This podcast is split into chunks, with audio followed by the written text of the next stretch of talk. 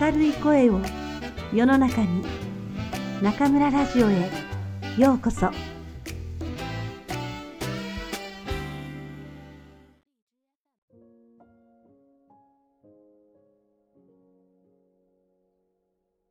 听众朋友们，晚上好，欢迎收听中村电台。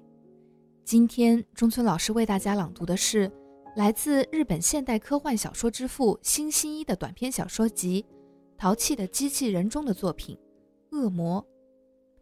一个男人去湖边钓鱼，没钓到鱼，却钓上来一个古董老坛。坛子里突然冒出来一个自称无所不能的恶魔。这个恶魔。到底是何方神圣？听中村老师为大家讲述。気まぐれロボット星新一 悪魔その湖は北の国にあった。広さはそれほどでもないが、大変深かった。しかし、今は冬で厚く氷が張っていた。S 氏は休日を楽しむため、ここへやってきた。そして、湖の氷に小さな丸い穴を開けた。そこから糸を垂らして、魚を釣ろうというのだった。だが、なかなか魚がかからない。面白くないな。何でもいいから引っかかってくれ。こうつぶやいて、どんどん釣り糸を下ろしていると、何か手応えがあった。しかし、魚ではないようだ。なんだろう。引っ張り上げてみると、古い壺のようなものが針に引っかかっていた。こんなものではしょうがないな。捨てるのも尺だが、古道具屋へ持って行っても、そう高くは買ってくれないだろう。一つ、中を調べてみるとするか。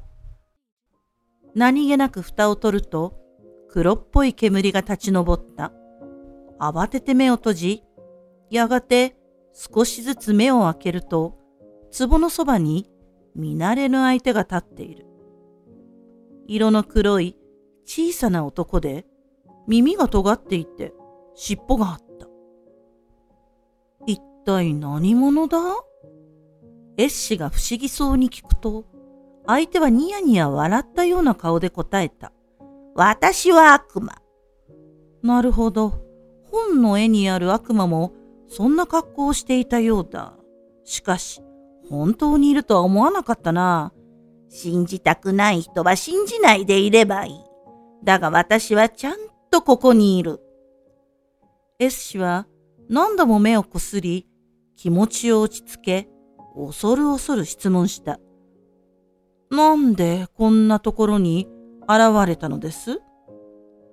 その壺に入り、湖の底で眠っていたのだ。そこを引っ張り上げられ、お前に起こされたというわけだ。さて、久しぶりに何かするとしようか。どんなことができるのです？何でもできる。